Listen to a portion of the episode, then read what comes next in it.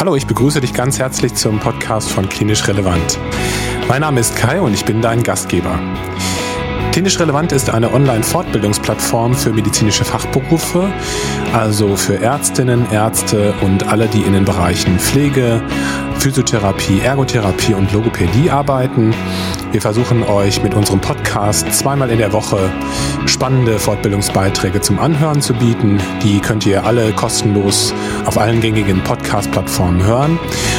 Dabei ist es uns wichtig, dass wir Pharma unabhängig bzw. Sponsoren unabhängig sind und ja, wir sind selber Ärzte, wir sind selber Teil der medizinischen Community. Wenn du weitere Informationen zu unserer Plattform haben möchtest, dann kannst du dich gerne auf unserer Internetseite umschauen unter www.klinisch-relevant.de. Dort findest du auch den Zugang zu unserer Online-Fortbildungsakademie mit weitergehenden Audio- und Videofortbildungen, die teilweise auch CME-zertifiziert sind. Die kannst du dort buchen. Ansonsten schau dich gerne auch auf unseren Social Media Kanälen um, auf äh, Instagram, auf YouTube, auf Facebook, auf LinkedIn und ein äh, Twitter-Kanal haben wir auch und äh, ja, ein Newsletter, den du auch auf unserer Internetseite abonnieren kannst. Heute hörst du mal wieder einen Beitrag mit Professor Omid Nico Boschmann, der Oberarzt in der neuroradiologischen Abteilung der Uniklinik Aachen ist Omid ist ein Wiederholungstäter bei uns und äh, hat schon mehrere spannende äh, Beiträge auf klinisch relevant veröffentlicht. Ich freue mich jedes Mal, wenn ich mit ihm sprechen darf, weil er nicht nur unheimlich viel weiß, sondern auch schrecklich sympathisch ist. Also, heute geht es um das Thema der intrakraniellen Blutungen und zwar um diese klinische Einteilung atypisch und typisch. Ich ähm, wünsche dir viel Spaß beim Zuhören und hoffe, dass du einiges lernen kannst. Lieber Omid, ähm, ich habe mich sehr gefreut, ähm, wieder heute mit dir sprechen zu können über ein Thema, das äh, uns beide ja regelmäßig äh, ähm, begleitet, über das Thema der äh, typischen und atypischen intrakraniellen Blutungen. Eine Thematik, die ich regelmäßig in der Notfallambulanz sehe und ähm, ja, Patienten, die mit ganz unterschiedlichen neurologischen Symptomen ähm, zu uns kommen, ob es jetzt Bewusstseinsstörungen sind, ob es Kopfschmerzen sind, ob es eine fokale Neurologie ist, ob es Anfälle sind, das sind ja ganz, ist ja ganz mannigfaltig. Ähm, aber ja, wir beide haben ja uns überlegt, dass dieses, dieser Begriff typisch oder atypische Blutung, dass es ja was ist, was so ein bisschen so ein zweischneidiges Schwert auch darstellt. Aber bevor ich jetzt weiter quatsche, erstmal herzlich willkommen äh, und danke, dass du da bist. Wollen wir mal starten, einfach mit diesem Begriff. Was, was, was meint man eigentlich damit, wenn äh, eine Blutung als atypisch oder ähm, typisch bezeichnet wird im Hinblick auf die Lokalisation? Ja, hallo Kai. Ich freue mich auch, dass ich wieder mit dem ein bisschen rede. Ja, das ist tatsächlich so mit diesen Blutungen, dass wir die häufig sehen. Und ja, die Begriffe, ähm, gut, dass du es direkt ansprichst, also typisch, atypisch, das ist eigentlich auch was ganz Eigenartiges. Mit typisch meint man Lokalisationen, die typisch sind für hypertensive Blutungen und äh, typisch heißt dann Stammganglien, äh, also Nucleus lentiformis vor allem, und Hirnstamm und Kleinhirn. Und das sind alles Areale, die von Perforatoren versorgt werden, aber nicht wie in der weißen Masse mit wenig Blut praktisch, sondern das sind äh, also graue Substanzareale, die von Perforatoren versorgt werden, also die auch einen hohen Blutfluss haben. Ähm, das Verrückte ist aber dieser Begriff typisch und atypisch, das ist sehr deutsch. Im Englischen wird das gar nicht so richtig verwendet. Also da verwendet man häufig andere Begriffe. Ähm, die benutzen dann äh, Lobar zum Beispiel, also Lobär gegen nicht lobäre äh, Blutungen. Das ist äh, sehr eigenartig, wenn man so ein bisschen reinschaut in die Historie, wie, wie der Begriff entstanden ist.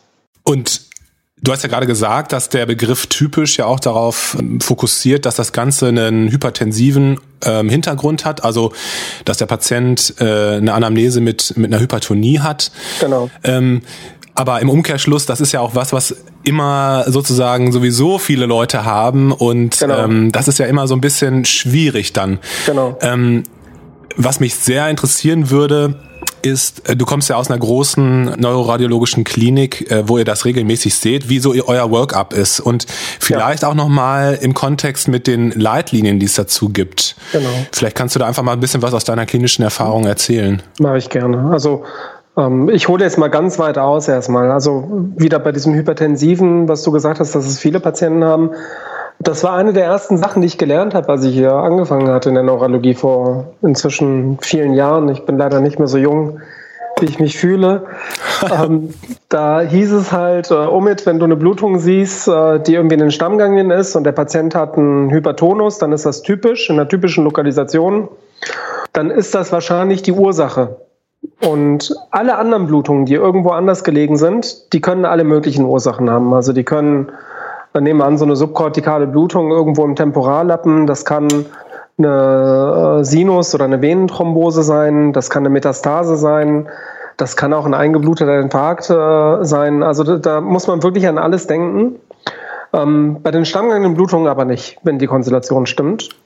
Und ähm, je mehr man sich damit beschäftigt und vor allem je mehr Fälle man sieht äh, über die Jahre, desto mehr sieht man, dass es halt äh, so eine Regel ist mit, mit vielen Abweichungen.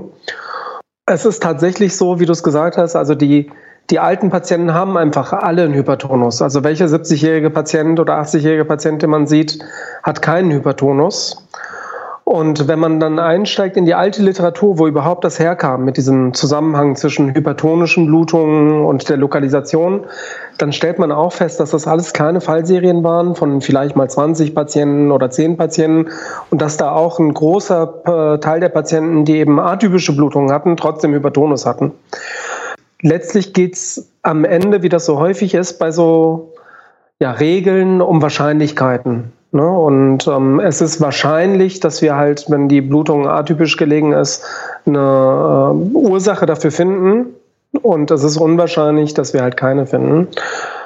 Ja, verrückterweise wird auch viel diskutiert unter Pathologen dann. Äh, Gibt es überhaupt hypertensive Blutungen? Ich weiß nicht, ob du dich noch erinnerst aus dem Studium äh, da gab es diesen Begriff der Charcot-Bouchard-Aneurysmata, also von dem Pathologen hier, von dem Charcot-Fuß. Ähm, da war ja angenommen, dass das vielleicht ganz kleine Aneurysmata sind, die da bluten bei diesen hypertensiven Blutungen. Äh, davon ist man inzwischen weg, weil man äh, festgestellt hat, dass die auch überall anders sind. Also man findet diese Aneurysmata auch im subkortikalen Mark. Und vielleicht sind sie zum Teil auch einfach nur Präparationsartefakte. Was aber tatsächlich ist, und so kann man sich das gut vorstellen. Also es gibt so eine fibrinoide Nekrose äh, im Rahmen der Atherosklerose. Manchmal heißt das auch Lipohyalinose. Und die, unter, die entsteht nur unter hypertensiven Bedingungen. Also jemand muss eine Atherosklerose haben und Hypertonus. Und dann entwickelt er diese fibrinoide Nekrose. Und ähm, gerade so an diesen Endästen dieser Perforatoren, die lenticulostriatalen Äste zum Beispiel, die dann die Basalgänge versorgen, da führt dann diese Nekrose dazu, dass dann im Rahmen dieser Hypertonus sagen wir, zum Blutungen kommen kann. Insofern ist das schon eine runde Sache irgendwie als Geschichte. Trotzdem natürlich wieder von dem, zu dem, was ich vorhin gesagt habe, es ist eine Frage von Wahrscheinlichkeiten. Also du machst den Job ja auch lang genug. Ähm, du wirst auch einige Patienten gesehen haben in der Konstellation äh, über 70 Hypertonus, typische oder typisch lokalisierte Blutungen und es war dann doch was anderes. Ne? Es war dann doch der Tumor ähm, es war doch der Infarkt, es war doch irgendwie die, äh, die komische Fistel an irgendeiner Stelle. Also ähm, das, ist, das ist tatsächlich so, dass das, glaube ich, eine Frage einfach der Häufigkeit ist. Wie macht ihr es bei euch in der Klinik? Also gibt es da so ein Schema, ähm, ja. dem ihr folgt? Und ja. vielleicht kannst du auch noch mal was zu der Geschlechter- oder zu der Altersverteilung sagen. Also äh, unterscheidet ihr da ähm, jetzt, sage ich mal, bei jungen und bei älteren Patienten? Ja. Vielleicht mal vorab was zu sagen. Also bevor man uns fragt, was wir machen, könnte man auch in die Leitlinien schauen. Ähm, es gibt aber da keine gute Empfehlung, muss man sagen. Also es gibt eine Leitlinie der DGN, die ist von 2012, äh, intrazerebrale Blutungen heißt die auch, die sollte eigentlich 2020 erneuert werden, aber ich nehme an, dass das jetzt äh, unter Corona und was weiß ich nicht alles äh, hat sich so ein bisschen verzögert. Also bis jetzt gibt es noch nicht die, die neue Leitlinie. In der DGN-Leitlinie ist das relativ schwammig gefasst. Also da kann man eine Gefäßbildgebung machen, muss man aber nicht. Und was man da für eine Modalität nimmt, das äh, ist jetzt auch nicht so festgelegt. Es gibt eine Leitlinie von der American Heart Association von 2015, da ist das ähnlich. Also das sind diese May und äh, Can und so weiter Formulierungen. Also da gibt es nichts Hartes. Ähm, wir haben bei uns das irgendwann umgestellt. Also wir haben das früher auch so gemacht. Ähm, alter Patient, äh, Hypertonus, typische Lokalisation gut ist. Ähm, das kommt von der sogenannten Hongkong-Regel. Das ist eine Arbeit äh, aus den äh, 90ern, 1997, äh, von Su. Äh, die haben die Hongkong-Regel aufgestellt und die hieß, ähm, wenn jemand über 45 ist, ähm, der hat einen Hypertonus und die Blutung ist ähm, nicht lobär gelegen, also das ist jetzt wieder dieser englische Ausdruck, dann braucht man das nicht weiter abklären.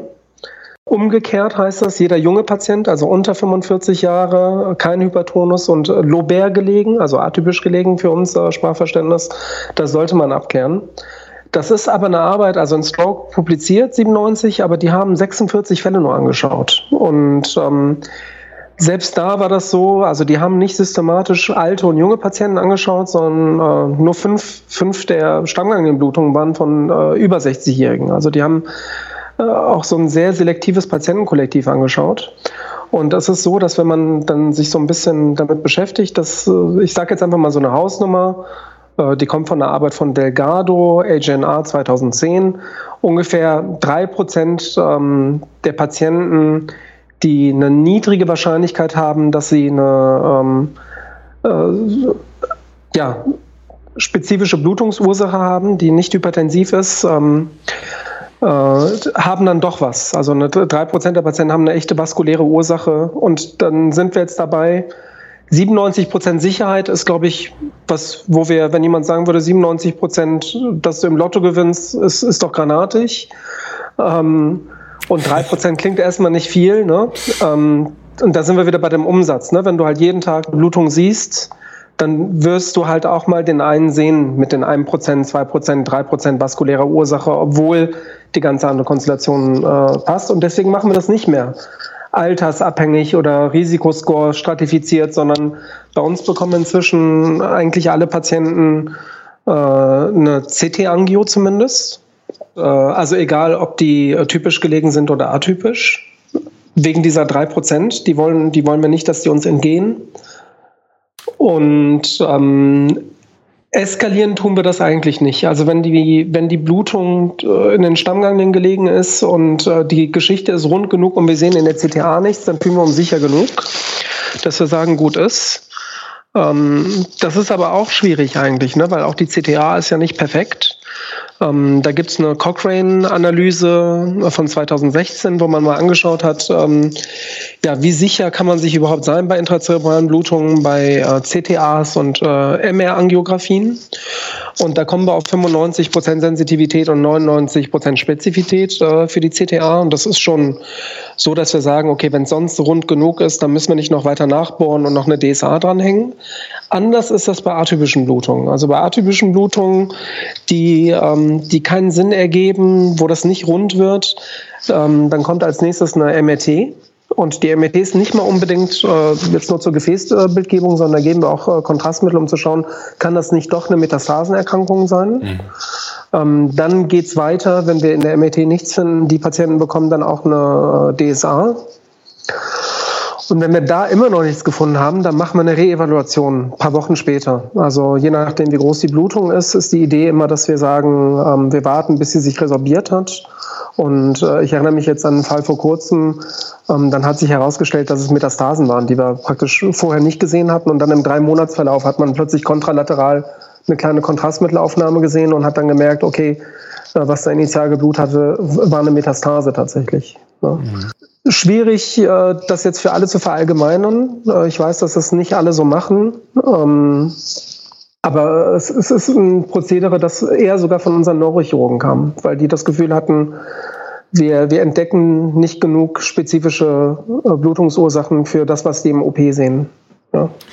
Ich denke halt, wenn man so ein bisschen sensibilisieren würde für diese für dieses Schubladendenken, dann wäre das ja schon gut. Ne? Also wenn man jetzt zum Beispiel, äh, wie du es gerade gesagt hast, keine runde Geschichte aus der ganzen Sache hinbekommt. Also äh, wenn die Anamnese jetzt nicht passt, wenn die, wenn die ähm, Vorerkrankungen nicht passen zu der, zu der Lokalisation der Blutung, wenn man das nicht übereinander bekommt, dass man auch ruhig ein bisschen über den Tellerrand hinausschaut. Genau, und dass man noch eskaliert. Ne? Dass man auch eskaliert. Aber eine CTA zumindest, also das ähm, da sind wir auch nicht die Einzigen, das weiß ja. ich jetzt äh, nur aus Rücksprache mit anderen Kollegen. Also das machen auch viele Häuser, die, äh, die viele Patienten sehen, dass die sagen, äh, bei allen intrazerebralen Blutungen gibt es zumindest ein CTA. Ja. Was, was würde man eigentlich in der DSA sehen, was man in der CTA oder MRA nicht sieht? Wo sticht die DSA dann raus? Ja. Die CTA ist ja so eine, so eine statische Aufnahme mehr oder weniger. Ne? Mhm. Ne? Und die MRA gibt es auch als unterschiedliche Formen. Also die gibt es ja dann als äh, 4D, wo man wirklich auch eine Dynamik sieht. Ähm, da ist die Datenlage übrigens auch gar nicht gut. Also ähm, wie viel schlechter die 4D-MRA mit einer TOF gegenüber einer DSA ist, das weiß man auch nicht so richtig. Gibt es auch diese Cochrane-Arbeit, da wird das auch angeschaut. Aber wenn man sich mal äh, anschaut im Detail, wie viele Arbeiten das sind, die da diskutiert werden, also in dieser Cochrane-Arbeit sind das drei Arbeiten, die da äh, in die Meta-Analyse reinkommen. Mhm. Die DSA ist einfach eine dynamische, hochaufgelöste Untersuchung und ähm, so zum Beispiel kleine Durafisteln. Ne? Ähm, das siehst du einfach nochmal schöner in der DSA als in der CTA. Aber das ist eine invasive Untersuchung und wir diskutieren das auch immer streng. Also wir, wir gucken schon, dass wir vorher alles ausschöpfen. Ähm, die Patienten bekommen äh, die CTA, dann auch eher noch eine, eine Time-of-Flight-Angiografie, also diese TOF, eine 4D-MRA, also alles, was nicht invasiv ist. Und dann schreiten wir zur DSA nach einer interdisziplinären Konferenz, wenn das alles immer noch keinen Sinn ergibt. Vielleicht noch eine Sache, ich, was jetzt so ein bisschen untergegangen ist. Wenn ich jetzt die ganze Zeit über typische Blutungen rede, ne, dann, dann habe ich in meinem Kopf so eine Stammganglienblutung. Ne? Ja. Proforma ist ja eigentlich auch eine Hirnstammblutung und eine Kleinhirnblutung, eine typische Lokalisation. Mhm. Und ich glaube, wenn man sich das vor Augen führt, also wer fühlt sich wohl genug, bei einem 70-jährigen Patienten mit einer Hirnstammblutung und Hypertonus zu sagen, das ist schon der Hypertonus, der hat schon keinen anderen Grund oder bei einer Kleinhirnblutung. Das, das, das war schon einfach der Hypertonus und der wird auf keinen Fall eine durale Fistel haben, die dem die Blutung gemacht hat. Ich glaube, das, ähm, das leuchtet schneller ein das ist vielleicht, wofür man so ein bisschen sensibilisieren muss. Absolut, ja. Und ich denke, wenn man in sich selber reinspürt, dann äh, würde man ja auch gerne wollen, dass man das weiter, äh, also ja. wenn man jetzt selber betroffen wäre, ne? also dass da weiter nachgeschaut wird. Genau, also so, so, so würde es mir gehen, wenn ich wüsste halt, dass es, dass es immer noch dieses Restrisiko von, sagen wir mal, selbst einem Prozent gäbe. Hm. Ne? Man muss einfach nur genug sehen. Man muss sagen, im Wald- und Wiesenkrankenhaus äh, wird man halt auch nicht so viele Fälle sehen. Ne? Ja. Aber ähm, in jeder größeren Stroke-Unit, sage ich mal, wird es einfach viele, viele Fälle geben. Und da findet sich halt der eine oder andere. Ähm, zwei Sachen würde ich dich gerne noch fragen. Ja. Ähm, atypische Blutung. Was muss man da aus deiner Sicht vor allem auf, dem, auf der Rechnung haben, wenn man jetzt weitere Diagnostik macht? Ja. Also ich finde das immer ganz hilfreich, wenn man so ein bisschen schon mal im Hinterkopf hat, äh, was, was kommt da in Frage überhaupt. Ja. Ganz schwierig. Ähm, Gibt es auch nicht so eine Antwort für alles. Das hängt dann sehr stark davon ab, wen man da vor sich hat. Ne? Also ist das der 70-jährige Patient mit dem bekannten Bronchialkarzinom, dann sind wir uns alle einig, wird das wahrscheinlich eine Metastase sein. Und die äh, 20-jährige Patientin, die orale Kontrazeptiva nimmt und äh, raucht und noch einen Faktor 5 Leidenmutation hat, äh, ne, dann, dann, äh, dann denken wir uns, na gut, bei der wird es halt die, die Thrombose sein. Ne? Aber mhm. ähm, das ist tatsächlich so, wenn wir atypische Blutungen sehen, dann äh, fängt, fängt auch bei mir erstmal das Hirn an zu rattern okay, was kann das alles sein? Also letztens hatten wir eine Patientin, das hätte man nie erwartet. Das war eine große atypische so äh, temporoparietale Blutung und am Ende war es nach der Resektion ein Glioblastom. Hätte man nie gedacht. Also die hat auch eine MRT bekommen und ähm, die Pathologie hat das dann zutage gebracht und wir waren alle überrascht in der Pathokonferenz. Ähm, also die atypischen Blutungen, die, die sind schon äh, wirklich verrückt zum Teil. Mhm. Und das Zweite, genau, du hast es gerade schon gesagt, das mit den Tumoren. Also das ist ja manchmal auch schwierig, wenn man primär ähm, durch Blutung aufmerksam wird auf so eine Läsion, die auch tumorverdächtig sein könnte. Wie geht ihr vor? Also in welchen zeitlichen Abständen kontrolliert ihr dann nach, äh, nach einer Blutung? Äh, habt ihr ja. da so ein, so ein Vorgehen? Die Idee ist es, so möglichst standardisiert zu machen, aber die Patienten sind ja häufig sehr, sehr schwer krank und dann kann man das nicht ganz ja. so machen, wie das äh, geplant ist. Aber man muss sagen, das macht den Braten auch nicht fett. Also ähm, es gibt die initiale Bildgebung und dann machen wir das je nachdem, wie unsicher oder sicher wir uns fühlen, was es ist, machen wir dann nach äh, vier Wochen zum Beispiel die erste Kontrolle oder auch mal nach drei Monaten. Hm. Ja, die Idee ist ja häufig, dass man davon ausgeht, dass die zugrunde liegende Pathologie, also der Tumor oder was auch immer, ne, dass die ja eigentlich kleiner ist als die Blutung und dass, wenn die Blutung dann resorbiert, man die besser erkennt. Vielleicht komprimiert ja auch die Blutung die zugrunde liegende Pathologie. Vielleicht ist das eigentlich nur eine ganz kleine Metastase. Hm.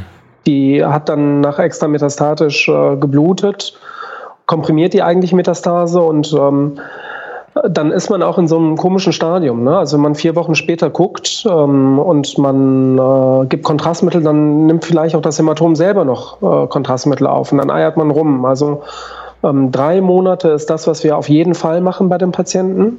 Und davor auch immer wieder mal, je nachdem, wie groß die Blutung ist, wo die gelegen ist, wie rund die Geschichte ist. Aber die Idee ist immer äh, nach Resorption der Blutung praktisch. Das sind acht Wochen bis zwölf Wochen normalerweise. Hm. Alles klar, Omid. Ja. Das, nee, echt, das Oder reicht. gar nichts klar. Nee, nee, nee, überhaupt nicht. Also das würde mir jetzt schon reichen. Ja. Ähm, ich weiß nicht, ob es noch irgendwas gibt, was du gerne sagen würdest, aber ich Ja. finde das schon vollkommen rund. Nee, wir haben sehr viel gemacht. Ne? Und wie gesagt, es ist tausendmal, also für mich ist es tausendmal cooler, sowas so zu hören, als dann so Slides sich anzuschauen. Also die sind Ja, natürlich auch schön. definitiv. aber, ne? Ich glaube, ähm, das ist auch, warum das so gut ankommt. Die Leute hören das einfach bei der Busfahrt. ja. Ähm, aber es ist tatsächlich so, dass, dass es angenehmer ist, äh, so wie du auch mal nett fragst und so, ähm, weil du auch die Fragen stellst, die die Leute interessieren, das aus dem Dialog heraus. Ja, also für mich, ich meine, es gibt natürlich unterschiedliche Lerntypen, ne? aber ich glaube, das ist einfach eine gute Art und Weise, ähm, sich Sachen zu merken. Ja, Super, vielen, vielen Dank. Omid. ja danke dir. Sehr geil. Ähm, ich wünsche dir noch einen schönen Tag. Ja auch. Ciao. Super, du bist der Beste. Dankeschön. Tschüss. Vielen Dank, dass du heute wieder zugehört hast. Ich hoffe, dir hat dieser Beitrag gefallen und er hat dich in deinem klinischen Alltag weitergebracht. Gerne, und das sage ich hier an dieser Stelle immer, kannst du diesen Beitrag äh, teilen und auch ähm, ja, Werbung für unseren Podcast machen. Darüber würden wir uns sehr freuen und es wäre auch sehr nett, wenn du uns eine positive Rezension auf Apple Podcasts schreiben würdest. Wir würden uns auch sehr, sehr freuen, wenn du mitmachen würdest bei Klinisch Relevant, weil wir ja eine offene Fortbildungsplattform sind und ähm, du bist herzlich eingeladen, einen Beitrag mit uns zu produzieren zu einem Thema, das dich vielleicht besonders interessiert oder wo du dich besonders gut auskennst. Alles, was du machen musst, ist uns zu kontaktieren unter kontakt.klinisch-relevant.de. Das haben schon viele vor dir gemacht, also ähm, ja, trau dich einfach. Auf unsere Online-Fortbildungsakademie habe ich schon hingewiesen. Du kannst dort viele spannende Fortbildungsinhalte buchen zu unterschiedlichen ärztlichen und pflegewissenschaftlichen Themen. Teilweise auch kostenlos und teilweise auch CME zertifiziert. Schau dich gerne dort einmal um. Wenn du Lust hast, abonniere unseren Newsletter, der einmal im Monat rauskommt und der dich auf dem Laufenden hält. Und ja, von unseren Social Media Kanälen habe ich ja auch schon erzählt. Also ich freue mich, wenn du beim nächsten Mal wieder einschaltest. Hoffe, dass es dir gut geht und ja, sage bis bald. Mach's gut. Ciao. Vergiss nicht unsere Live-Online-Fortbildung am 12.05. von 16 bis 17.30 Uhr. Die Infos gibt's in den Show Notes. Bis dahin, ciao.